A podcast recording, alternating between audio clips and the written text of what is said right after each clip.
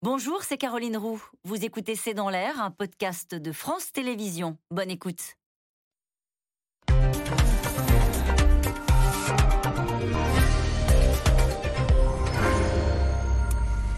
Bonsoir à toutes et à tous. Nous attendons vos questions SMS, Internet et réseaux sociaux pour alimenter notre discussion. Est-ce une contre-offensive réussie ou le début d'une reconquête. En tout cas, les 6000 km de territoire regagnés par les Ukrainiens galvanisent le pays et les troupes, le renfort militaire occidental, l'aide des services de renseignement et la détermination des militaires ukrainiens ont permis de faire fuir les troupes du Kremlin au nord-est du pays. Officiellement, la Russie évoque un repli stratégique et répond avec des bombardements de sites liés à l'énergie pour plonger une partie de l'Ukraine euh, dans le noir. Est-ce un acte désespéré, comme le dit euh, Zelensky? Que l'armée de Poutine est vraiment fragilisée. Jusqu'où les Ukrainiens veulent-ils aller? L'objectif est-il la reconquête de tout le territoire, y compris de la Crimée? L'Ukraine a gagné une bataille et la guerre, c'est une question. C'est le titre de cette émission. Avec nous pour en parler ce soir.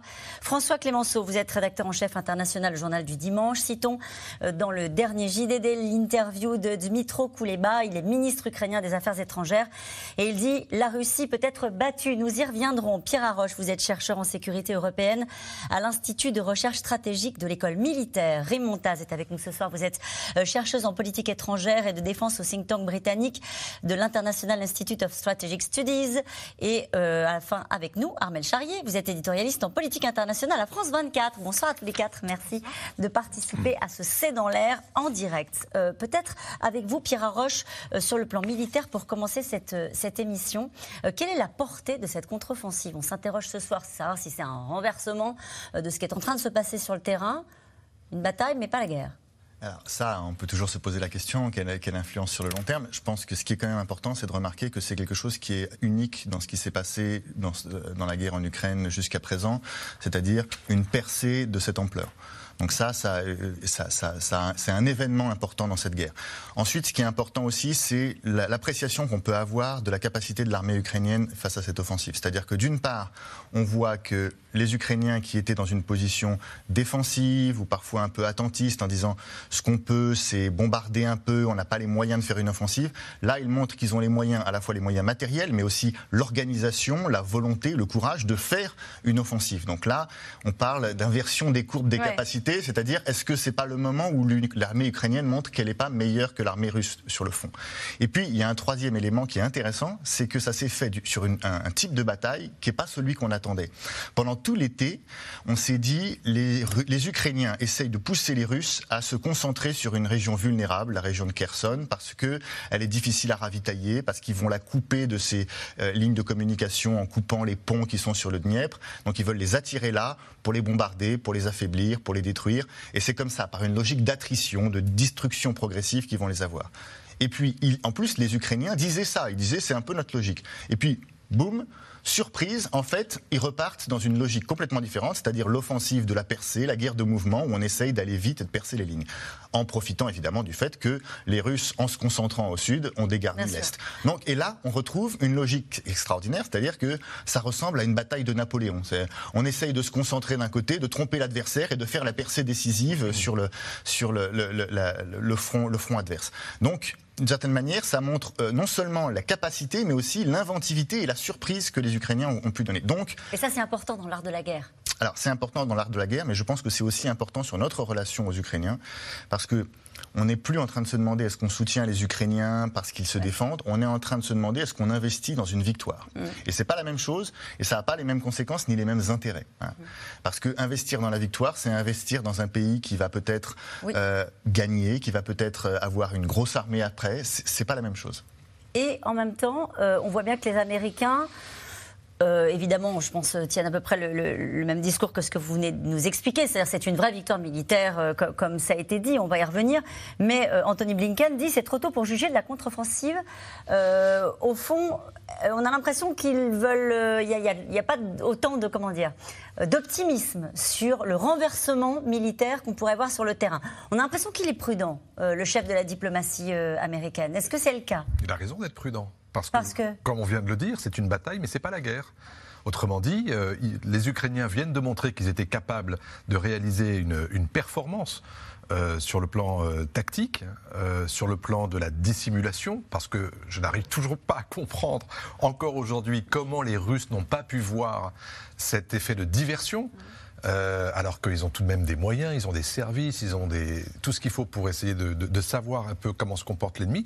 Donc, ils ont prouvé qu'ils étaient capables de faire ça, mais encore une fois, euh, la quantité de territoires à libérer ou à reconquérir est considérable. Donc ça veut dire que si nous devons les aider à aller au bout de cette démarche de reconquête, oui, Anthony Blinken dit, en gros, ça va prendre du temps ce ne sera pas qu'une série de contre-attaques euh, blitzkrieg euh, qui dure une semaine et puis euh, tout va bien parce que ensuite il faut tenir, il faut tenir les villages qui ont été libérés. C'est pas uniquement des kilomètres carrés, c'est des villages, c'est de la population. Là, on parle quoi De 150 000 Ukrainiens qui ont été libérés dans une cinquantaine d'agglomérations. Donc, imaginez l'effort à fournir pour libérer toute cette partie nord-est du territoire et encore une fois cette partie sud qui est encore un objectif aujourd'hui et où on se bat également, peut-être de façon moins intensive que dans le nord-est, mais on s'y bat quand même. Donc tout ça, ça va prendre beaucoup de temps. Tout ça, ça va nous emmener au-delà de l'hiver. Tout ça, ça va demander aux Européens de tenir bon euh, dans leur unité de solidarité et, et d'aide militaire à l'Ukraine, mais ça veut dire aussi que côté américain, il va falloir se mettre dans le long terme, et ça veut dire que l'aide militaire, qui est déjà considérable, c'est plus d'une dizaine de milliards de dollars, il va falloir continuer à fournir. Et il y a des élections au mois de novembre, il va falloir que euh, les, élus au Congrès acceptent de continuer à financer cette guerre en Ukraine qui coûte cher malgré tout. Donc tout ça, je pense que ça justifie la prudence de Blinken, qui n'est pas une prudence sur le thème faut-il le faire ou pas, c'est juste on n'en est qu'au début. Et attendez la suite. Mm -hmm. Chari. Oui, c'est vrai qu'au début, on a vu qu'il y avait un emballement, en fait, une espèce de joie sur le fait que les Ukrainiens avaient arrivé à être passés, et surtout par le fait qu'ils avaient fait quelque chose qu'ils ne font pas habituellement. C'est-à-dire qu'habituellement, ils sont plutôt en position défensive, et là, on a vu qu'ils étaient arrivés avec beaucoup d'intelligence, qu'ils étaient passés à des endroits où on n'aurait pas forcément pensé qu'ils arriveraient. Donc que derrière, finalement, c'était aussi le prix des efforts occidentaux d'armer, de former, euh, de donner aussi du renseignement et de pouvoir épauler sur place euh, ou alors justement être présent. C'est pas encore tout ça. Pardonnez-moi, je, je, vais vous redonner la parole, mais juste pour être bien sûr de comprendre ce que vous êtes en train de nous expliquer au fond, l'affichage de cette contre-offensive, elle est aussi importante pour les Ukrainiens que pour les Occidentaux. Forcément, oui, parce que c'est nous qui armons. C'est les Européens, c'est les Américains qui, euh, à un moment donné, donnons des armements, euh, de l'armement. Donc vous avez des gens, à un moment donné, qui réceptionnent cet armement. Si derrière, ils ne savent rien en faire, si on se retrouve avec des personnes qui ne sont pas combatifs, qui n'ont pas euh, envie d'aller de l'avant ou qui vont rater tout ce qu'ils vont faire, forcément, la question, elle va se reposer. Et en plus, du coup, vous avez un affichage médiatique parce que le fait d'avoir parcouru euh, tous ces kilomètres, ça fait que derrière, la presse qu'on ne laissait pas aller filmer euh, ce qui était en train de se passer, elle est autorisée. Donc ça remonte le moral évidemment des Ukrainiens et ça permet aussi à nous tous de pouvoir en parler tranquillement autour de ce plateau parce que là, on a pu constater, on a pu voir. Mais effectivement, là où je rejoins François, c'est qu'on comprend ce qu'a voulu dire Blinken, c'est qu'il ne faut pas un emballement derrière. D'abord, on ne connaît pas le but de guerre des Russes, donc on ne sait pas au niveau de carte est-ce qu'ils y tenaient, est-ce qu'ils n'y tenaient pas, enfin quelle est leur stratégie derrière. On voit bien qu'au niveau de Kherson, par exemple, comme ça, c'est un port qu'on est plus proche de la mer Noire. Là, effectivement, il résiste davantage. Et surtout, il ne faut pas s'emballer. Mais pourquoi, pardonnez-moi, pourquoi est-ce qu'il ne faudrait pas s'emballer, surréagir euh, Dites-vous, ça sous-entendrait que les Ukrainiens le font, euh, que euh, le président ukrainien surjoue cette bataille qu'ils ont emportée, ce début de contre-offensive qui n'est pas encore une reconquête. Ça sous-entend ça Ça sous-entend à la fois pour euh, le président Zelensky, qui ne le surjoue pas là dans l'instant. Là, il s'appuie dessus. Je trouve qu'il y a des, des, moments où il a surjoué des choses, mais là, je trouve que là, il s'appuie davantage, puisque là, il y a quelque chose de concret.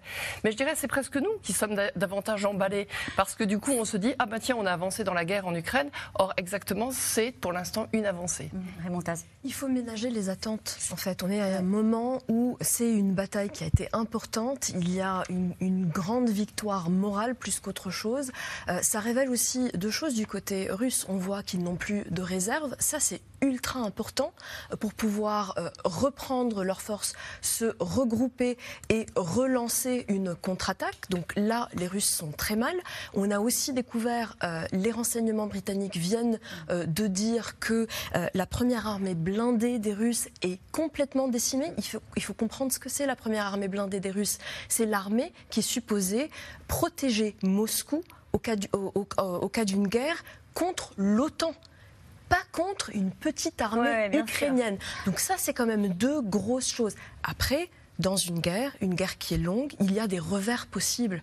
Donc c'est très possible que les Ukrainiens se prennent des revers. C'est pour ça que Blinken est juste en train de ménager les attentes. C'est euh, intelligent comme stratégie parce qu'en plus il veut garder tous les alliés bien engagés, bien concentrés dans l'effort de guerre qui doit encore durer très longtemps. Et on est encore en train de voir, en Europe de l'Ouest en particulier, de plus en plus de gens qui disent mais ça nous coûte trop cher, mais on va, on, va les va pas mourir de froid pour les Ukrainiens. Et là, les Ukrainiens sont en train de nous montrer qu'ils sont dignes, qu'ils veulent se battre et qu'ils veulent reprendre leur territoire. Mais est-ce que ça remobilise pas ce que disait tout à l'heure Pierre Arroche, que de dire à la communauté internationale, en particulier à l'Occident, ce sont des efforts, mais on peut aller vers une, victoire? Bien sûr. Non, mais bien entendu. Mais le problème, c'est quand? Et toute la difficulté, ça va être de montrer, de prouver aux opinions publiques, non seulement que les Ukrainiens sont capables de gagner la guerre, mais que ça va prendre du temps. Et que si ce temps, c'est un temps long, qui nous fait souffrir et il nous fera souffrir. Et ce ne sera pas uniquement des coupures de courant ou des, ou, des, difficultés à se chauffer l'hiver, euh, ce sera aussi euh, cette inflation que l'on connaît, ça va durer tout ça. Quand vous entendez Joe Biden, par exemple, dire hier soir que l'inflation aux États-Unis, qui est plus importante que chez nous, elle risque encore de durer toute l'année 2023, on sent bien qu'il y a un, ménagement de l'opinion pour leur dire on est entré dans un processus qui va durer. C'est pas des, semaines, ce sont des mois et des années. Et donc, il faut que l'opinion publique sache que on se bat au cœur de l'Europe pour défendre la démocratie, la liberté. Et ça, c'est pas facile à comprendre quand on voit précisément monter la petite musique dont vous parlez et qui, euh, en gros, dit que non seulement les sanctions, ça ne marche pas. Si ça marche, la preuve, c'est que cette armée russe a beaucoup de difficultés et c'est probablement en partie à cause des sanctions. Et deux, eh bien que euh, le, combat pour libérer un territoire, mais c'est aussi un combat pour défendre la démocratie, ça mérite qu'on souffre un peu. Et nous allons revenir dans un instant sur cette petite musique. En tout cas, ce n'est pas encore une victoire, mais c'est une contre-offensive qui galvanise les Ukrainiens. Selon les autorités de Kiev, 6000 km ont donc euh, été repris aux Russes. L'image de soldats en fuite n'arrivera pas sans doute jusqu'à Moscou. Bien sûr, euh, hier d'ailleurs, les Russes ont choisi de contre-attaquer en plongeant des milliers de foyers ukrainiens dans le noir. Mathieu Lignot et Christophe Roquet. Des armes abandonnées par les Russes. Devant la contre-offensive ukrainienne, les troupes du Kremlin ont fui ce village au nord de Kharkiv. Il faut maintenant sécuriser la zone mètre par mètre. Je ne me presse pas. C'est super difficile. Les Russes ont piégé le village avant leur retraite, notamment avec ces petites mines difficile à détecter. Dans cette zone, dans ce seul village, nous avons trouvé entre 5 et 10 campements russes. C'est un village assez grand. On nous a dit que jusqu'à 1200 personnes y vivaient. Je pense que ça va prendre un mois pour tout déminer. L'Ukraine annonce avoir repris 6000 km de terrain aux Russes, comme ici dans la ville d'Izium. Un panneau de propagande vestige de l'occupation et des Russes qui ont fui à la va-vite abandonnant même leurs blindés. Pour les habitants ukrainiens, c'est un soulagement.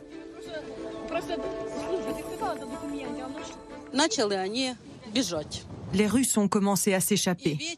Dans la nuit, à 1h30 du matin, le pilonnage a commencé. Ils ont mis le feu aux endroits où ils étaient. Ils couvraient leurs traces. C'est comme ça que nous avons compris qu'ils étaient foutus. Hier matin, il y avait des Russes. Et ce matin, déjà des Ukrainiens. Dire que je suis heureux n'est pas suffisant. Je n'ai plus les mots. Cette réussite tactique serait le résultat d'une stratégie ukrainienne lancée fin août. L'armée de Kiev a mis la pression au sud vers Kherson. Les troupes russes se renforcent dans cette zone, mais c'est au nord-est plus faible que les Ukrainiens lancent l'offensive la semaine dernière. Aidés sans doute aussi par les services de renseignements occidentaux. Ce qu'ils ont fait est très méthodiquement planifié. Et bien sûr, l'Ukraine a bénéficié d'un soutien important des États-Unis et de nombreux autres pays pour s'assurer que son armée a entre ses mains l'équipement dont elle a besoin pour poursuivre cette contre-offensive.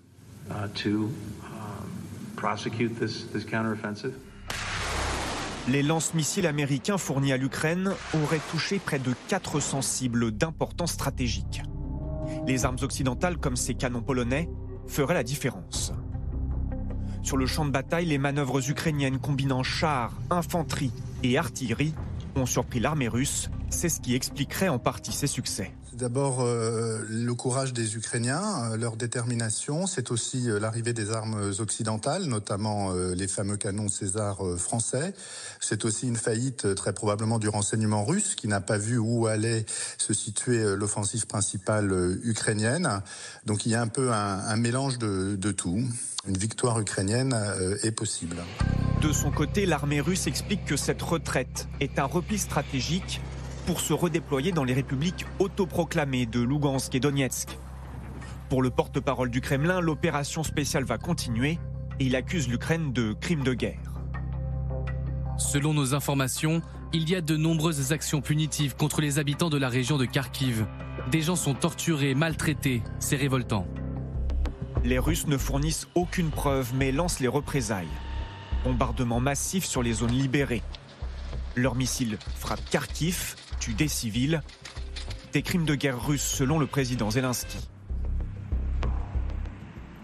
C'est le signe du désespoir de ceux qui ont provoqué cette guerre. Voici comment ils réagissent à la défaite de leurs forces armées dans la région de Kharkiv. Ils ne peuvent rien faire à nos héros sur le champ de bataille, alors la Russie dirige ses infâmes frappes contre les civils. L'Ukraine continue ses offensives. Son objectif est clair, reprendre tout son territoire occupé par les Russes, y compris la Crimée. Alors nous allons revenir sur les objectifs euh, de l'Ukraine. Mais d'abord cette question de Pierre en Gironde. Pourquoi Poutine ne déclare-t-il pas la mobilisation générale? Il ne peut pas déclarer la mobilisation générale pour le moment parce qu'il a peur en fait que ça heurte son opinion publique en Russie. Donc il essaye de garder les gens calmes euh, et de surtout pas ne, pas leur dire on est en guerre, donc il y a une mobilisation générale.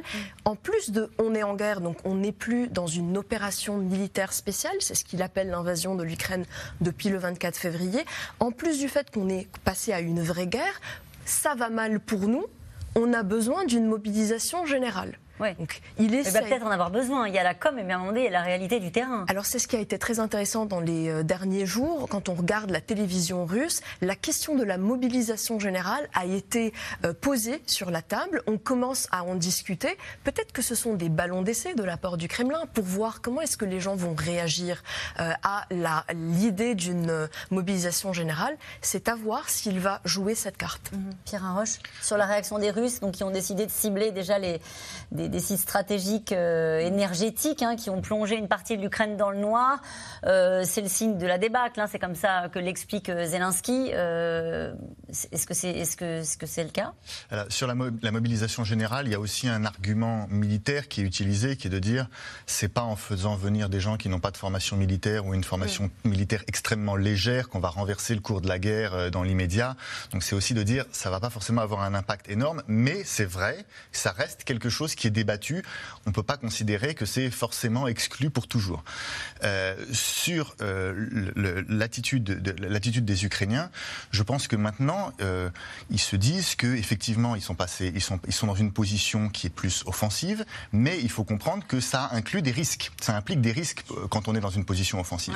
Parce que depuis le début de la guerre, on a dit il y a un avantage à la défensive, c'est plus facile de se défendre. On, finalement, on valide des, des vieilles théories de l'art de la guerre, c'est plus facile de se défendre, il y a un avantage aux défenseurs.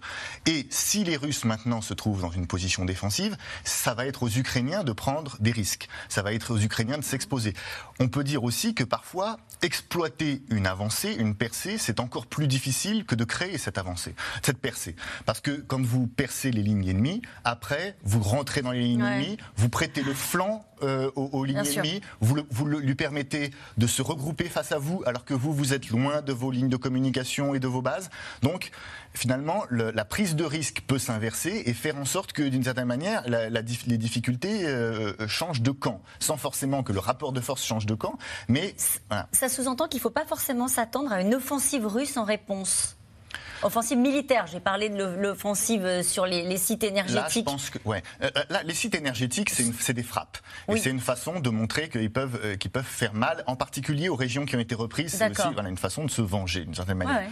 Mais après, passer à l'offensive, ça je pense que c'est très difficile parce que s'ils sont déjà complètement désorganisés par l'offensive, ils vont pas repasser à l'offensive tout de suite dans, ce, dans, ce, dans, ce, dans, ces régions. En revanche, ce qu'ils peuvent essayer de faire, c'est de se regrouper un peu plus loin, de se réorganiser, de retrouver le moral et d'opposer un front, euh, un, front solide et d'exploiter éventuellement les brèches ou les élongations des, des, des lignes de communication ukrainiennes. Et c'est pour ça aussi effectivement qu'il ne faut pas non plus crier victoire parce que le risque c'est que au moindre retournement les gens se disent ah bah non c'est fini en fait ils ont ils ont ils ont ils ont échoué. Il y a eu un peu mm. ça dans la communication russe au moment de la, prise de Severodonetsk. On disait ah bah ils ont pris une ville donc ça veut dire que ça y est c'est eux qui gagnent. Donc il faut aussi être conscient du fait qu'une guerre c'est pas un processus linéaire où celui qui est plus fort non il y a des moments où ça bascule. Euh, est-ce qu'on est dans ce moment de bascule ou est-ce que c'est euh, un épisode de plus euh, sur le terrain, ah, qui est à la faveur des Ukrainiens. Ça peut être un moment crucial, mais ça ne veut pas dire que ça va être linéaire ensuite. C'est ça qui est important de garder en tête. C'est le croisement des courbes dont on a beaucoup parlé ces dernières 48 heures. Mais rien ne dit que les courbes ne se réinversent pas euh, dans euh, trois semaines ou trois mois. Donc il y a un avantage effectivement à l'offensive, à, à la contre-offensive. Mais après, il y a effectivement le risque de contournement lorsque les troupes russes auront la possibilité éventuellement de, de passer à côté ou, ou peut-être même de lancer une offensive ailleurs. Parce que la ligne de front, encore une fois, elle fait 1300 km. Donc, euh, Alors il y a la réalité militaire que vous avez parfaitement décrite et puis il y a ce que les Russes peuvent entendre de la situation sur le terrain. 47 mmh. euh, signataires pour l'appel à la démission de Vladimir Poutine. Alors j'imagine que c'est pas pour ça qu'il est mis en péril euh, au, Kremlin, mais ça raconte quand même une petite histoire. Selon les Ukrainiens, le général russe Roman Bernikov aurait été démis de ses fonctions. Alors, il n'était pas là depuis très longtemps. Euh, on a aussi euh, Kadyrov, le chef de la République tchétchène, qui a dit ils ont fait des erreurs sur le terrain. Donc là, il y a une autre petite musique. Mmh, mmh. Qui est en train de se mettre en place, est-ce qu'elle existe vraiment? En tout cas, c'est les informations qui nous parviennent, autour d'une forme de fragilité de la stratégie militaire russe. Oui, ça, ça peut être important dans ce, dans ce moment, qui est peut-être pas un moment de bascule, mais qu'à un moment, ça fragilise Poutine? Oui, quand, quand, quand on est en difficulté, vous avez toujours, et, ça vaut pas seulement pour les régimes autoritaires, c'est aussi valable dans les régimes euh, démocratiques euh, où il y a une liberté d'expression, c'est que vous voyez à ce moment-là monter des voix sur votre droite et sur votre gauche, les unes qui vous disent euh, arrêtez, parce que là, vous êtes allé trop loin et vous voyez bien que ça mène nulle part. Et les autres qui disent, si on en est là, c'est parce qu'on n'a pas été assez loin, c'est parce qu'on n'a pas été assez dur, c'est parce qu'on n'a pas été suffisamment offensif. Et vous entendez aujourd'hui monter ces voix dans les milieux ultranationalistes russes qui réclament de la part de Poutine beaucoup plus de force et d'agressivité. Et puis ces autres voix plus libérales, va-t-on dire, ou peut-être plus raisonnables, et qui disent, non, non, il faut maintenant s'arrêter ou changer en tout cas de stratégie.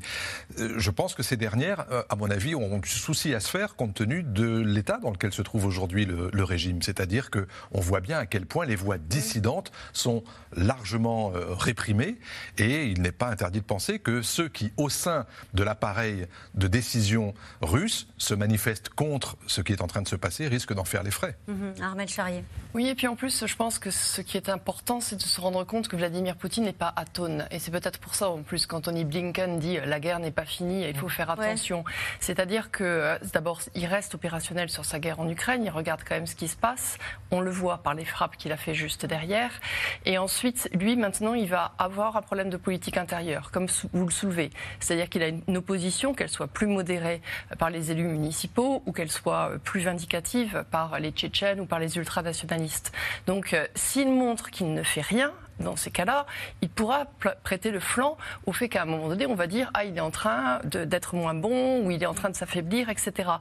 Donc finalement, ça visait en disant moi j'ai eu une défaite sur le terrain. Là, je vois que j'ai perdu des hommes, pas, etc. Hein, il ne le dit pas comme ça. Mais en clair, il, répond derrière en disant maintenant je vais faire des frappes ciblées. Je vais faire des frappes qui sont stratégiques parce que je vais toucher euh, les usines d'électricité, je vais toucher euh, l'eau. C'est quand même très important sur la population ukrainienne. Plus d'électricité ça veut dire qu'à un moment donné, vous pouvez plus avoir la même coordination des trains, vous pouvez plus avoir les mêmes coordinations des routes. L'eau, c'est quand même fondamental. Donc à un moment donné, c'est ce que déjà faisaient les Américains, eux, quand ils commençaient une guerre, ils commençaient d'abord par frapper les sites énergétiques. Et Vladimir Poutine ne l'a pas fait.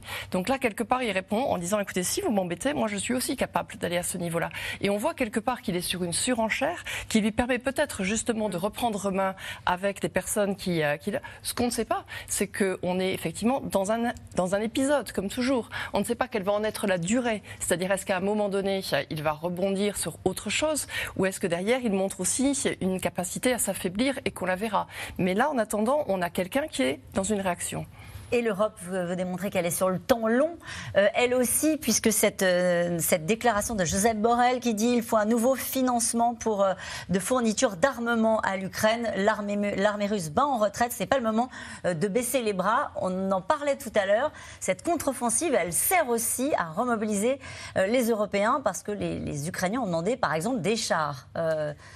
C'est un message de soutien très clair de l'Europe aujourd'hui. C'est crucial. Aujourd'hui, les Ukrainiens sont euh, très fâchés contre les Allemands qui continuent de refuser de leur euh, fournir les chars qu'ils leur ont euh, demandé, les léopards. ils sont très contents de la France parce qu'elle leur a fourni les canons César qui ont vraiment beaucoup aidé sur le théâtre des opérations. Donc on voit ce, qu'on est, ce dont on est en train de parler aujourd'hui, cette percée que les Ukrainiens ont pu faire. Elle, ce que les Ukrainiens sont en train de dire, c'est que c'est grâce à ce matériel que vous êtes hésitant à nous envoyer. Vous hésitez à nous envoyer ce matériel, mais regardez, quand vous nous l'envoyez, on gagne. On gagne. Et en réalité, face à nous, qu'est-ce qu'il y a? Il y a une, arme, une armée euh, russe qui a du mal, un, dans sa chaîne de commandement, deux, avec sa logistique, trois, avec ses réserves, quatre, qui, à chaque fois qu'elle essuie un revers, on l'a vu par exemple quand, ils ont, quand les Ukrainiens ont coulé le navire euh, Moskva, est-ce que Poutine et les Russes ont dit ah ils ont coulé notre navire? Non. ils ont inventé une, nouvelle euh, une nouvelle excuse. Quand ils n'ont pas pu au début, ils ont voulu envahir Kiev la capitale, on l'a oublié. Quand les Ukrainiens les ont repoussés, qu'est-ce qu'ils ont dit? Mais non, nous, euh, en fait, nos euh, buts de guerre, ce n'était jamais Kiev. En fait, c'était juste le Donbass, la Crimée, la protection des russophones. Donc on voit, à chaque fois qu'il y a un revers euh, qui les essuie, ils changent leur but de guerre. Donc c'est très bien. Il faut arrêter d'avoir peur de cette escalade. À chaque fois qu'on l'a battu sur le terrain, il n'a pas fait d'escalade en réalité. Et quand il touche les installations énergétiques, c'est juste de la punition collective parce qu'il essaye de casser le moral des Ukrainiens. Sauf que, qu'est-ce qu'on a vu? La résilience des Ukrainiens. Ils ont pu, en 24 heures, je pense, pouvoir refournir de l'électricité autant que possible. Donc eux aussi, ils sont ingénieux, les Ukrainiens. Et puis ils ont un, un, un, avantage très important. Ils se battent pour leur terre, leur mm. pays. Ils se battent contre un envahisseur. Et donc même quand ils approchent, et c'est vrai que quand il y a une avancée, une contre-offensive, maintenant leurs flancs sont plus euh, exposés, sauf qu'ils sont aussi parmi des populations qui sont ukrainiennes. La plupart sont plutôt de leur côté. Évidemment qu'il y a des gens qui soutiennent, les Russes, mais ce n'est pas la majorité. Donc tout ça continue d'aider les Ukrainiens, mais effectivement, comme Borrell dit, il faut que les Européens continuent à les aider. Et avec cette déclaration hein, qui est faite dans votre journal euh, de, ce ministre des Affaires étrangères ukrainienne qui dit, au fond, ce qu'on a réussi à faire là, c'est aussi grâce au canon César. Oui, oui, mais Kouleba, il, parle de façon extrêmement franche, parfois même euh, un peu brutale, mais c'est vrai, il, donne en quelque sorte des arguments à ceux qui viennent l'aider en leur disant Vous avez réussi à nous aider, continuez à nous aider, puisque plus vous donnez, plus on avance. Et cet argument-là, il est aussi défendu par euh, toute une partie des pays européens. J'étais la semaine dernière en Lituanie, à Vilnius, où le ministre des Affaires étrangères, euh, Landsbergis, tient exactement le même langage. En gros, si nous, Européens, on est capable, et on le verra demain à travers le discours d'Ursula von der Leyen euh, au Parlement européen, puisque c'est son discours de mi-mandat, on verra justement à quel point elle est capable d'encourager les Européens à donner plus d'argent pour acheter des armes pour les fournir aux Ukrainiens. S'ils les ont, ces armes, et s'ils les ont suffisamment vite, et si les soldats qui savent s'en servir sont formés suffisamment vite, on peut s'attendre effectivement à ce que les Ukrainiens gagnent du terrain mm. et gagnent, j'allais dire, à la fois du temps et, et du territoire. Vous avez vu ce qu'il y avait marqué sur le t-shirt de, Zelensky dans le reportage Fighting like Ukrainians. Se battre comme des Ukrainiens. Vous savez comment s'appelle la rue de l'ambassade de Russie à Vilnius? Elle a été rebaptisée et elle s'appelle rue des courageux combattants ukrainiens. Vous imaginez la tête de l'ambassadeur quand il va tous les jours à son bureau? Ce que je veux dire par là, c'est qu'il y a un moment où les Européens vont devoir à la fois faire cet effort de convaincre leurs opinions publiques que cette guerre mérite d'être Elles sont convaincues globalement bah, pas, pas, forcément, et en tout cas pas forcément sur le moyen et sur le long terme. Et deuxièmement, euh, garder effectivement, ce, aider les Ukrainiens à et garder le moral. Et est-ce que ça convainc les opinions européennes que de dire, comme le fait l'ambassadeur de France en Ukraine, une victoire ukrainienne est possible? Oui Bien sûr. Bien sûr, à condition que l'armée ukrainienne soit aidée euh, par euh, les Européens, les Occidentaux et peut-être d'autres pays qui n'ont pas encore rejoint ce mouvement parce qu'ils ils n'en ont pas les moyens, mais ils pourraient éventuellement. Je veux dire, il y a aujourd'hui, on l'a dit suffisamment au moment au début de la guerre et lorsque euh, des résolutions ont été votées aux Nations Unies, vous avez quand même toute cette moitié du monde qui s'abstient, qui ne prend pas position, qui refuse de condamner les Russes, qui, qui n'a pas forcément d'ailleurs les moyens d'aider les Ukrainiens. Mais je pense que dans cette, dans cette guerre-là, euh, qui devient aujourd'hui si symbolique de, ce qu'on appelle le nouvel ordre international, il va falloir qu'effectivement que les gens, à un moment ou à un autre, je dirais pas choisissent cinq ans, mais en tout cas fassent un effort de comprendre que on ne peut pas la laisser se poursuivre, et en tout cas on ne peut pas la laisser se poursuivre s'il au bout, du compte, les Russes obtiennent un avantage territorial par la force contre tout le droit international. Et on va y revenir sur cet aspect-là, mais quand même, Pierre Arroche, me mets à la place des gens qui nous regardent. Ça fait des semaines qu'on leur explique que cette guerre va durer, que ça va être épouvantable pendant des mois, des années, euh, qu'au fond, il n'y aura que des perdants. Euh, et aujourd'hui, on est en train d'expliquer c'est comme si la victoire, elle était possible et qu'elle était déjà là. Et qu'elle était, vous voyez, c'est du wishful thinking peut-être de la part de ces gens-là, c'est-à-dire des, espèces de, de, pensée autoréalisatrice. Il y a un changement de discours complet. Euh, est-ce qu'on on cherche à se rassurer à bon compte euh, Ou est-ce que c'est vrai Ça peut aussi basculer de manière assez rapide. Vous voyez cette nuance Je comprends très bien. Il faut pas, effectivement, on l'a déjà dit, il faut être prudent, mais ça a un sens de savoir que la victoire est possible. Il faut se souvenir de tous les discours qu'il y avait au départ pour dire qu'il ne fallait pas envoyer trop d'armes. On disait finalement ça servira à rien, c'est des armes qui finiront dans la nature aux mains des trafiquants, et de toute façon vous n'allez faire qu'allonger une guerre dont l'issue est, déjà connue. C'était ça. Bah, si vous savez qu'en fait vous changez l'issue de la guerre, que la guerre peut aller plus vite et qu'ils maîtrisent très bien les armes et s'en servent très bien, et d'une certaine manière aussi il faut comprendre, euh, font avec ces armes ce que nous on peut pas faire, c'est-à-dire que euh, si on prend l'exemple des chars, les chars par exemple les chars Leclerc français, ce sont des chars qui sont faits pour se battre contre les Russes. Ils n'ont que cette seule utilité. Ce pas des chars qui sont faits pour être envoyés au Sahel, etc. C'est de la haute intensité. Nous, on les utilise pas. Les Ukrainiens, ils peuvent les utiliser pour nous protéger et pour faire en sorte qu'on n'ait jamais, nous, à se battre contre les Russes plus près de nos frontières. Donc ça a un sens, effectivement, de se dire on investit dans notre sécurité en investissant dans ce rempart ukrainien. Je voulais juste revenir sur la question de l'Union européenne, parce que c'est vrai que l'Union européenne joue un rôle très important en finançant, avec la Facilité européenne pour la paix, les dotations d'armes. C'est un rôle que, du coup, qui, du coup, donne... Moins que les Américains, mais quand même. Mais c'est moins que les Américains. déjà. C'est important parce que c'est un rôle qu'on s'attendait pas voir pour euh, euh, dans, dans, dans, les mains de l'Union européenne. Elle fait bien plus que l'OTAN, qui en tant qu'alliance, d'ailleurs Kouleba le disait à Davos, l'OTAN en tant qu'alliance ne fait rien par prudence, mais l'Union européenne a un rôle très important, pas simplement sur les sanctions, mais aussi sur les livraisons d'armes. Et aujourd'hui, le problème, on parlait de tranches. Justement, le problème, c'est qu'on fait des petites tranches. C'est-à-dire qu'on est comme un, parent euh, radin qui envoie un chèque à ses enfants de temps en temps en disant, ben voilà, t'as ça en plus. Au bout d'un moment, effectivement, il faudrait penser le moyen, le long terme. Et c'est un peu ce qu'ont fait les Américains quand ils ont voté 40 milliards. C'est-à-dire de dire, on va pas vous envoyer un chèque de, temps en temps, on va se faire on va prévoir à peu près ce qui est nécessaire pour les six mois, un an à venir, et on va donner une crédibilité pour voir à long terme notre effort. Et ça a un sens parce qu'on va former maintenant des soldats ukrainiens. On est en train de planifier une, mission de formation. Donc l'enjeu aujourd'hui, c'est pas forcément de dépenser beaucoup plus, mais c'est de donner une vision stratégique et une crédibilité sur le moyen terme à ce qu'on fait, en disant on va pas changer d'avis demain.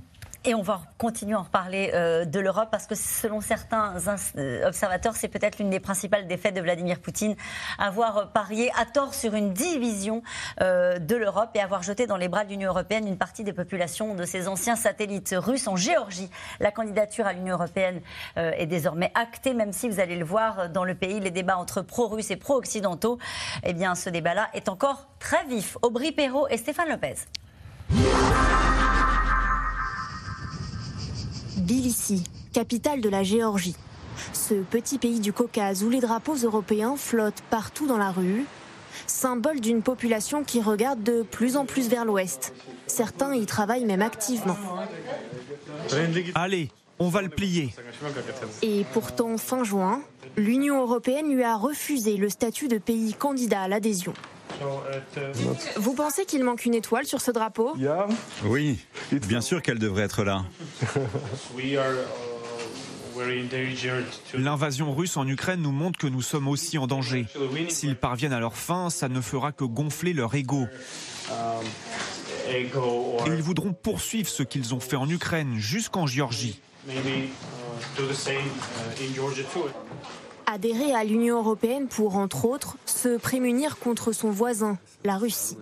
C'est l'un des messages portés par cette association fer de lance d'un mouvement qui a réuni plus de 100 000 personnes dans la rue fin juin. Il y avait tellement de monde. Ça n'était pas arrivé depuis la fin des années 80, quand les Géorgiens réclamaient leur indépendance. 30 ans après l'indépendance, les habitants de cette ancienne république de l'URSS se tournent vers l'Europe. La Géorgie a vécu sous plusieurs empires, mais nous avons survécu. Et où sont ces empires aujourd'hui?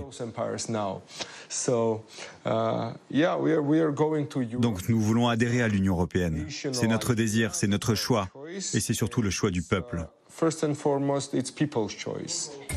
Selon les sondages, 8 Géorgiens sur 10 sont favorables à l'adhésion dans un pays amputé de 20% de son territoire depuis les guerres successives avec la Russie, la plus récente en 2008. Au Parlement où le drapeau est également hissé, c'est aussi le sujet de toutes les attentions. Ce jour-là, sous la pression de l'opinion, le parti au pouvoir convoque la presse et promet d'entamer les réformes exigées par Bruxelles. Que faites-vous concrètement pour avancer sur ces conditions?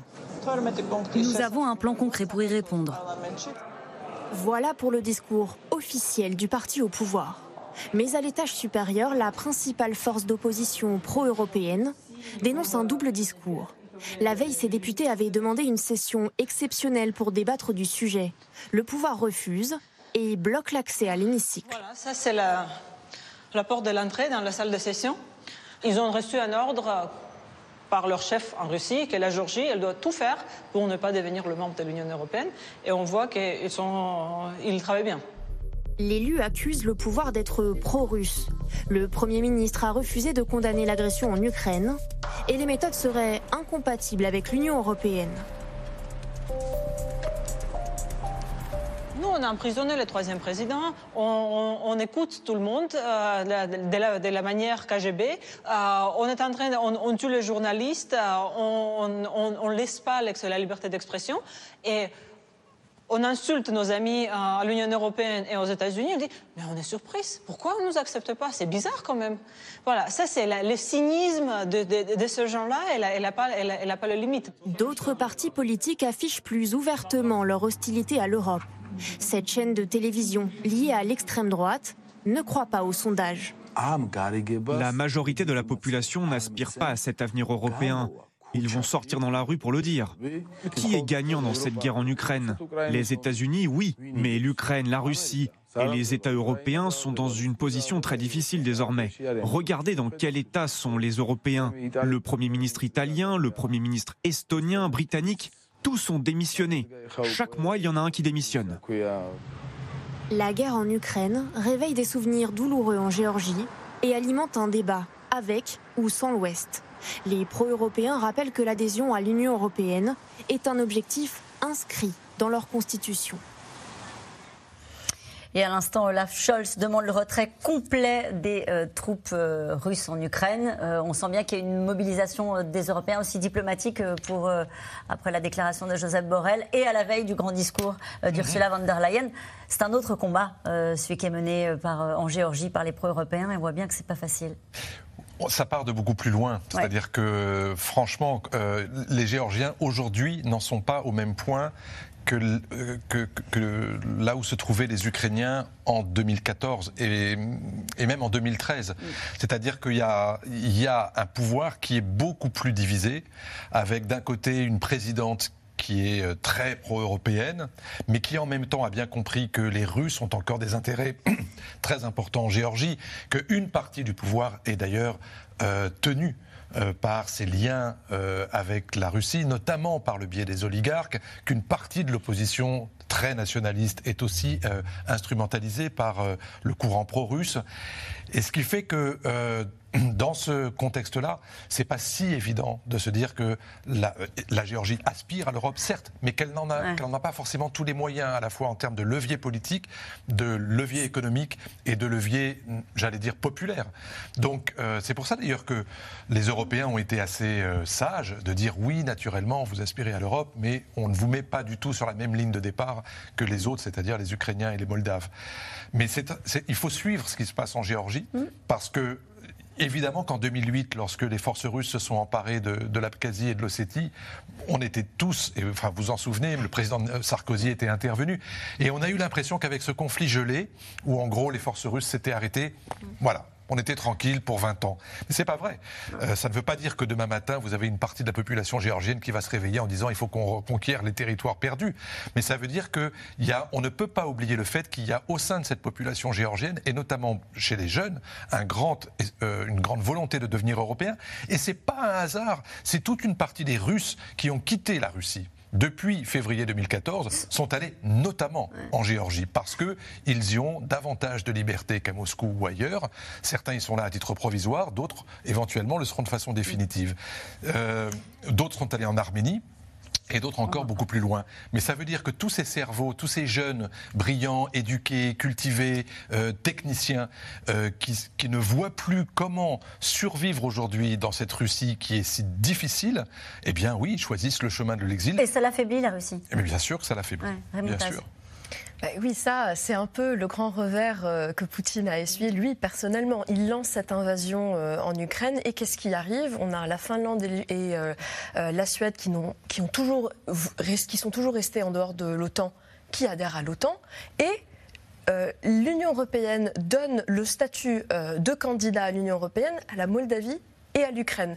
Ça, c'est vraiment de grosses pertes politiques pour Poutine, euh, avec, lesquelles, avec lesquelles il va devoir composer pendant plusieurs années, quoi qu'il arrive en Ukraine. C'est ce qui est très intéressant. Et cette question qui nous est posée par euh, Frida. L'Union européenne et les États-Unis soutiendront-ils Zelensky s'il cherche à reprendre la Crimée euh, et le Donbass à la Russie? Est-ce qu'on le connaît, le but de guerre de Volodymyr Zelensky et de l'ensemble de l'Ukraine? On le connaît. Il le dit. On le connaît dans son évolution, j'allais dire, parce qu'on sait qu'au départ, il ne le demandait pas, et on sait qu'ensuite, il l'a demandé. Donc après, c'est euh, ce que va donner cette guerre, en fait, qui va lui donner des appétits.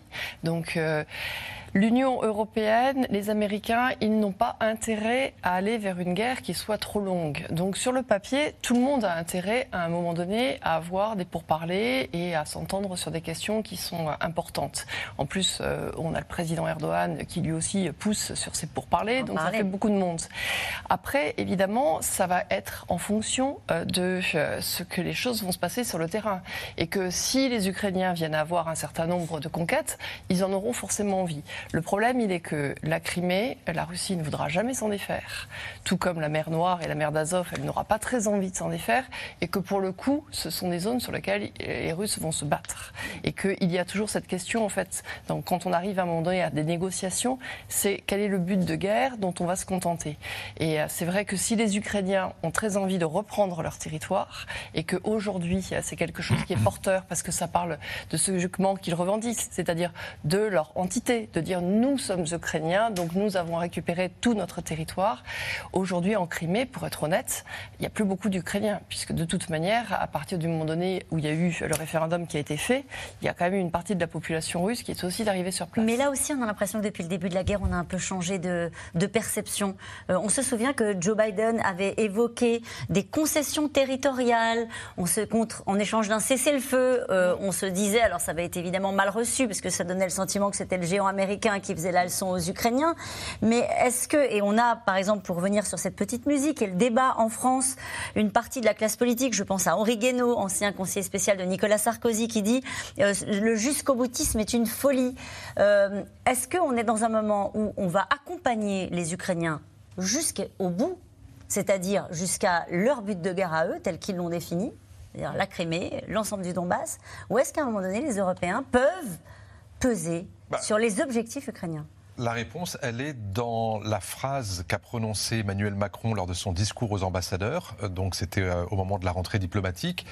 euh, je la cite de mémoire et donc je peux me tromper d'un mot ou deux, mais c'était en gros, la France doit se tenir prête à aider l'Ukraine à aller jusqu'au bout, c'est-à-dire à, gagner la guerre, et à se tenir prête également à aider l'Ukraine à obtenir une paix négociée, si les deux parties sont d'accord pour négocier.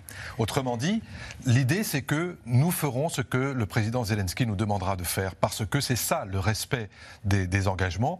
Nous sommes là pour... Mm.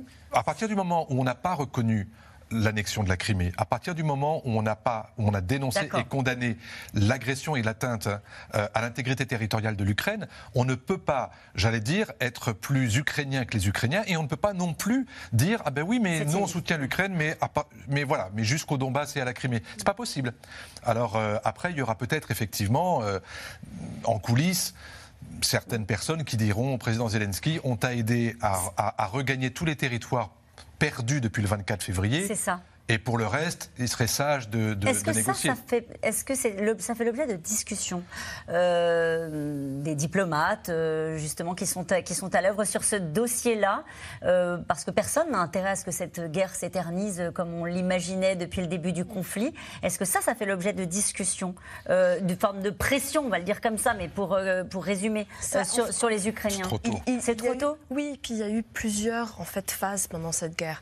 À un moment, on se rappelle, les Ukrainiens on, dit, on va accuser la France de faire pression sur eux pour faire des concessions euh, euh, territoriales. Aujourd'hui, on n'entend plus ce genre d'accusation de la part des Ukrainiens. Donc clairement, elles, n'existent plus si elles avaient existé. Ça, c'est la première chose. La deuxième chose, c'est le travail des diplomates et de travailler sur euh, les termes d'une solution négociée possible. Ils travaillent sur plusieurs scénarios. Mm. Mais ces scénarios, ils vont dépendre énormément du rapport de force militaire mm.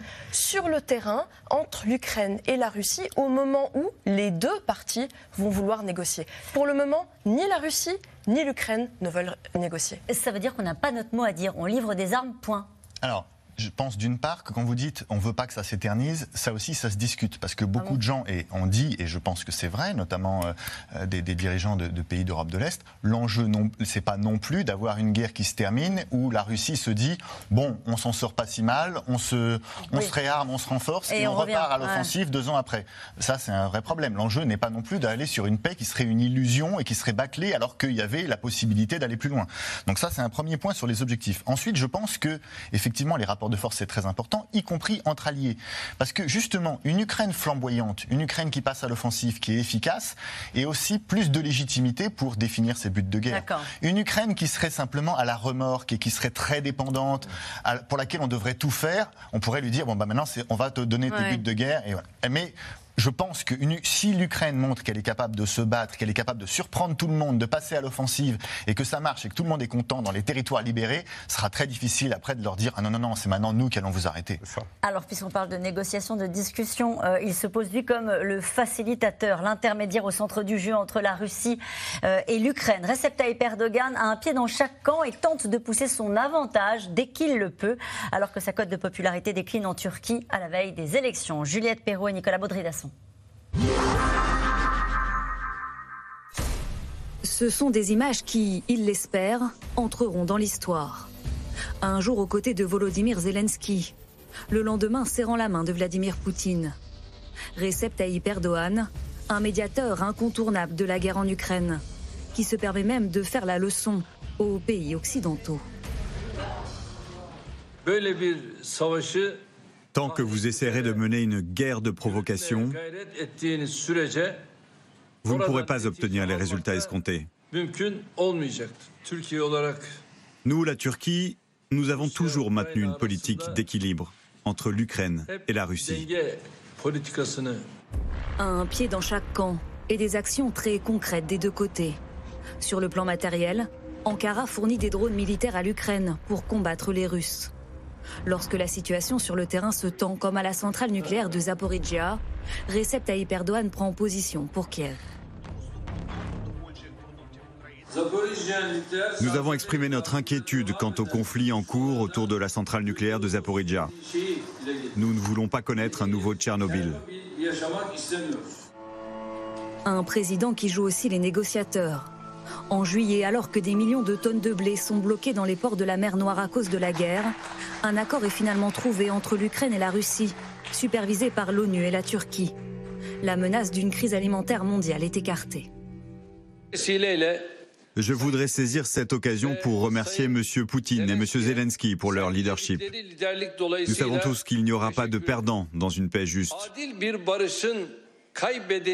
J'espère sincèrement que cette démarche commune que nous entreprenons aujourd'hui à Istanbul avec la Russie et l'Ukraine sera un nouveau tournant qui fera renaître les espoirs de paix. Mais alors comment Recep Tayyip Erdogan parvient-il encore à murmurer à l'oreille de Vladimir Poutine? Au cœur de l'été à Téhéran, le dirigeant turc va même jusqu'à faire attendre son homologue russe lors d'un déplacement. 50 longues secondes et cette image rare du maître du Kremlin à qui l'on impose le tempo. Et pourtant, l'accueil reste souriant. Car les deux chefs d'État ont beaucoup en commun. Leur vision du pouvoir, mais aussi des relations internationales, franches et intéressées des deux côtés. Dès le début de la guerre, la Turquie, étranglée par l'inflation, a refusé de se joindre aux sanctions occidentales contre la Russie. Il y a quelques semaines, Recep Tayyip Erdogan a fait le déplacement à Sochi pour signer un accord renforçant la coopération économique entre les deux pays.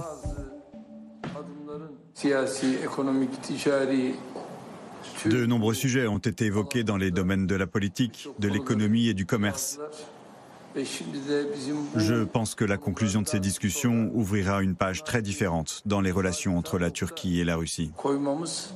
Une diplomatie à la carte qui agace les autres membres de l'OTAN, notamment un certain Emmanuel Macron, l'un des derniers à maintenir le dialogue avec Vladimir Poutine.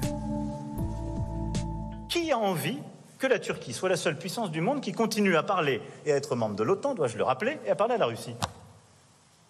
Et demain, euh, à ce que les mêmes d'ailleurs qui oublient de le dénoncer puissent dire c'est formidable, regardez comme la Turquie est forte, la France n'est même pas capable de construire la paix.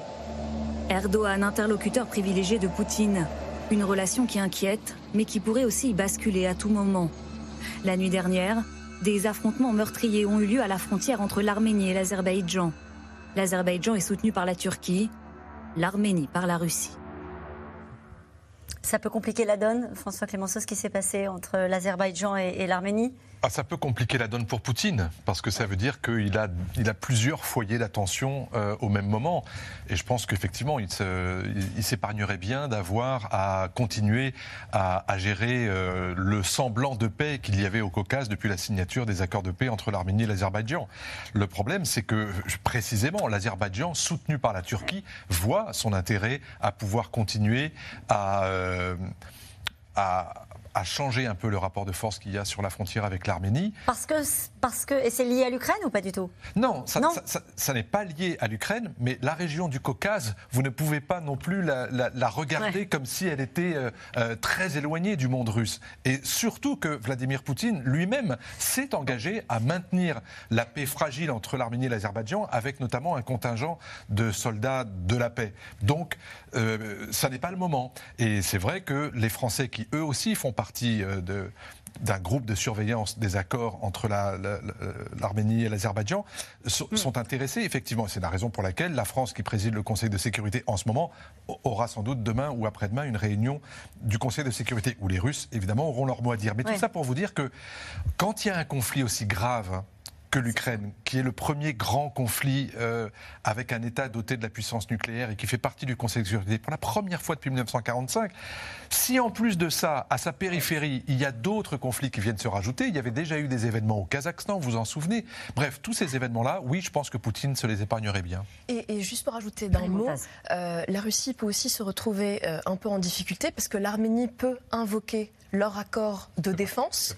Donc la Russie doit venir aider l'Arménie face à l'Azerbaïdjan. Est-ce que la Russie et l'armée russe aujourd'hui, elle est elle a capable chat à Et ben voilà. Et, voilà pourquoi il y a un lien entre ces deux dossiers. Un mot sur euh, le rôle de Recep Tayyip Erdogan qui habilement pour servir peut-être ses propres intérêts, on l'a très bien compris dans ce reportage, a un pied de chaque côté et joue les grands facilitateurs. A-t-il vraiment un rôle et peut-il aider à obtenir, euh, que ça, un cessez-le-feu, en tout cas une avancée sur la voie diplomatique entre les deux pays?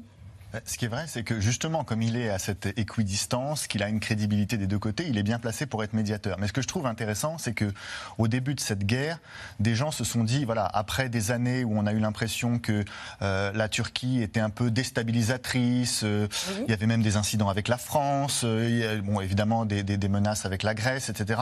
Peut-être que maintenant, ils vont plutôt être des facilitateurs de la paix, de la stabilité. Et on voit qu'en réalité, ils, ils, en, ils, en, font une arme supplémentaire. C'est-à-dire, c'est une, un, un, levier supplémentaire pour faire pression. On voit la façon dont ils ont fait du chantage sur les Finlandais et les Suédois. On voit la façon dont ils ont parlé aux Grecs au début du mois en disant faites attention, on peut vous faire la guerre et en une nuit ce sera fini. Ils sont de plus en plus arrogants et agressifs. Donc ça, c'est inquiétant parce que ça veut dire que s'ils jouent un rôle très important au moment d'une hypothétique euh, résolution du conflit ukrainien, ils vont peut-être essayer de le faire payer à tout le monde. C'est-à-dire de considérer que ça doit, ça doit aussi se traduire en puissance, en concession pour eux. Et ça, ça peut être un peu gênant parce qu'effectivement, ils sont dans cette position stratégique, mais il ne faudrait pas non plus que ça, ça, ça soit un problème pour l'Europe. Et il faut prendre leurs menaces euh, vis-à-vis des Grecs au sérieux? Mais je pense qu'en gros, ça ne veut pas forcément dire qu'ils vont envahir la Grèce demain, mais ça veut dire qu'ils sont prêts à jouer dans un sens qui n'est pas du tout favorable à nos intérêts de façon générale. Et nous revenons maintenant à vos questions. Armel Charrier, peut-on dire que l'armée ukrainienne est mieux équipée et plus motivée que l'armée russe? Ah, plus motivés indiscutablement, parce que les Ukrainiens, euh, ils ont quelque chose à perdre, ils ont leur liberté, ils ont un pays à reconquérir, donc euh, ça, il n'y a pas photo. Euh, plus équipée, elle ne l'était pas à la base, elle l'est devenue aujourd'hui, et c'est toute la question du moment, c'est qu'elle a besoin d'avoir encore plus. Et euh, nous, effectivement, on va entendre demain par l'Europe ce qui va se passer, mais on est aussi dans une capacité moindre à fournir parce qu'on est aussi avec des économies qui ont moins d'argent. Donc, il y a un moment donné, cet armement, ça nous coûte cher. Il faut réarmer, il faut relivrer des munitions, il faut relivrer des armes, que ce soit les Américains, que ce soit les Européens. Et s'ils veulent aller vers la victoire, il va falloir en délivrer. La Russie peut-elle manquer de munitions? Oui, elle manque déjà de munitions et d'ailleurs, elle en achète à la Corée du Nord. Parce que c'est le seul pays qui veut lui fournir ça. Les, Chinois, non? Ils refusent pour le moment de leur euh, fournir euh, des armes. C'est ce qui est très intéressant depuis le début de cette guerre d'ailleurs. C'est vrai que les Chinois ne sont pas du côté des Européens ou des Américains, mais euh, ils ne fournissent pas la chose dont la, Russie a le plus besoin. Hmm. François Clémenceau, il joue sur une forme d'ambiguïté parce qu'ils redisent régulièrement, les Chinois, leur soutien, leur amitié, alors je ne sais pas quel mot ils utilisent pour rester à bonne distance des Russes. Non, mais ils ont compris de façon assez, enfin appelez ça comme vous voulez, intelligente, cynique, euh, pragmatique, c'est qu'à partir du moment où ils rentrent comme, les autres, euh, dans ce conflit, en fournissant des armes à la Russie, ça veut dire qu'à ce moment-là, les Occidentaux sont à même de pouvoir sanctionner la Chine par le biais de sanctions secondaires sur le fait qu'il participe au conflit. Et donc, euh, évidemment que par ce temps euh, qui est si compliqué sur le plan économique pour la Chine en ce moment, post-pandémique, de pouvoir relancer entièrement son entrée dans la mondialisation avec des règles nouvelles, ce serait quand même embêtant pour la Chine aujourd'hui de se retrouver, j'allais dire, euh, engagée et de façon très significative dans un soutien militaire à la Russie, alors que c'est plus intéressant pour la Chine de soumettre la Russie à un certain nombre de conditions, et notamment en ce moment pour euh, acheter des hydrocarbures aux Russes à, à, très bas prix. Allez, une question de Pierre dans les Yvelines. La Russie vient de connaître un revers sérieux. Ne sommes-nous pas en train d'aller un peu vite en l'annonçant battu? Personne ne l'a annoncé battu sur ce plateau. Personne. Non, non, c'est pas battu, mais effectivement, ce qui est intéressant, c'est que c'est la première fois qu'il y a ce revers de cette ampleur. C'est ça qui est important. Une question de Pierre en Gironde. Poutine pourrait-il sans problème déclarer la mobilisation générale? On en parlait tout à l'heure. Euh, François Clémenceau, votre avis là-dessus? Bah, À partir du moment où vous décrétez la mobilisation générale, un, ça veut dire que jusqu'à présent, vous n'avez pas été capable de remporter suffisamment de gains pour pouvoir dire j'ai besoin de plus. Et deux, ça signifie aussi que politiquement, vous vous mettez en situation de voir cette mobilisation soit refusée, soit, soit euh, mal acceptée par la population. Encore une fois, tous les hommes de 18 à 50 ans, si vous devez les amener à être euh, recrutés par l'armée pour aller se battre, franchement, vous voyez déjà aujourd'hui des désertions parmi ceux qui ont été envoyés dans cette opération spéciale. Vous voyez aujourd'hui des Tchétchènes qui tirent dans le dos de ceux qui fuient sur le front. Je ne suis pas certain que, euh, même dans les régions les plus reculées de la Russie, où aujourd'hui on va chercher les, les, troupes qui servent à faire les rotations avec celles qui aujourd'hui se replient, je ne suis pas certain que ce soit si populaire que ça. Une question de Dominique dans le Haut-Rhin. N'est-ce pas le meilleur moment pour renforcer notre soutien militaire à l'Ukraine et accentuer les sanctions contre la Russie C'est exactement ce que les Ukrainiens disent, absolument. C'est-à-dire que vous, les, Européens, on sait que vous allez un peu souffrir cet hiver parce que, euh, évidemment, le prix du gaz va augmenter, mais vous êtes en train de soutenir un peuple qui, qui est prêt à mourir pour son pays, qui se bat vaillamment et qui pourrait gagner. Une question de Valérie dans le Jura. Les Occidentaux, vont, les Occidentaux vont-ils enfin se décider à fournir à l'Ukraine des avions de combat? Alors, Armel Charrier. Là, on serait plus dans la co-belligérance, donc ce sera plus compliqué effectivement à faire venir.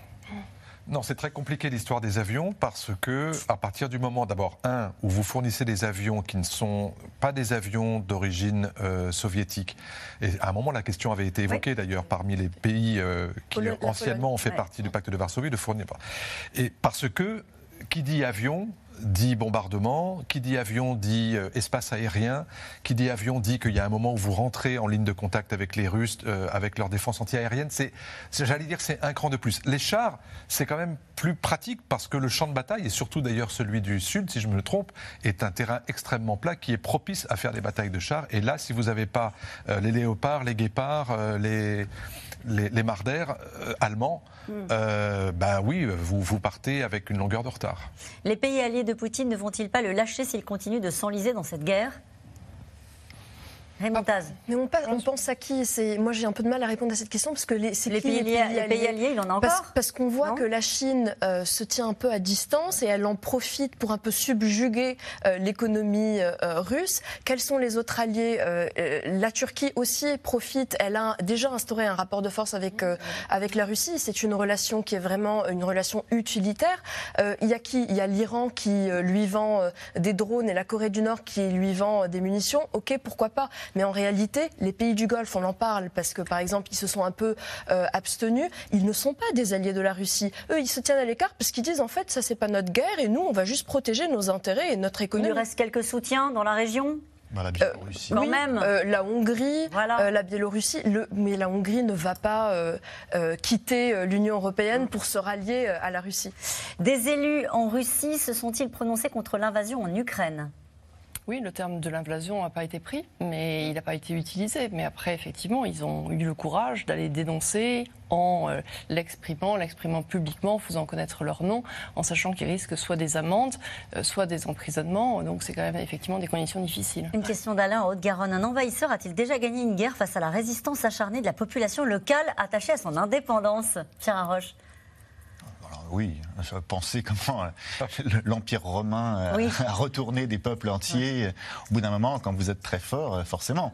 après, c'est aussi, voilà, dans le contexte actuel, on peut penser qu'effectivement, il y a cet avantage à la défensive qui fait que aussi un peuple qui, qui, tient a quand même un avantage. Et cette question, à partir de quand pourra-t-on parler de défaite pour l'un ou l'autre camp?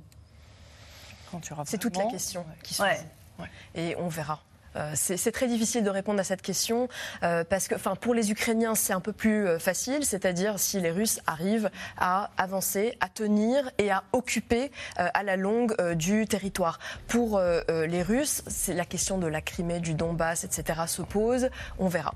Et puis le nombre de la, la, la, vraie question, c'est la ligne de front telle qu'elle était le 24 février 2014. Si les Ukrainiens réussissent à faire repartir les Russes au-delà de ces lignes-là, c'est déjà une première victoire. La suite, on ne la connaît pas. Merci à vous tous. C'est la fin de cette émission qui sera rediffusée ce soir. Il est l'heure de retrouver Anne-Elisabeth Lemoine et toute l'équipe de C'est à vous. Bonsoir Anne-Elisabeth. Au programme ce soir. Bonsoir Caroline. Hommage ce soir à Jean-Luc Godard, cinéaste iconique de la Nouvelle Vague qui s'est éteint aujourd'hui à 91 ans en Suisse et qui a eu recours au suicide assisté. C'était important pour lui que ce choix soit connu comme un dernier geste politique, alors qu'en France, le débat sur l'euthanasie va être ouvert. On en parle avec nos invités, notamment Olivier Véran, porte-parole du gouvernement.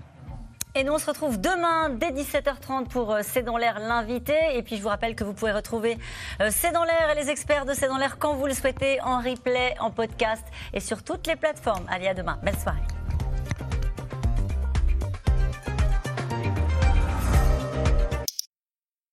C'était C'est dans l'air, un podcast de France Télévisions. Alors s'il vous a plu, n'hésitez pas à vous abonner. Vous pouvez également retrouver les replays de C'est dans l'air en vidéo sur France.tv.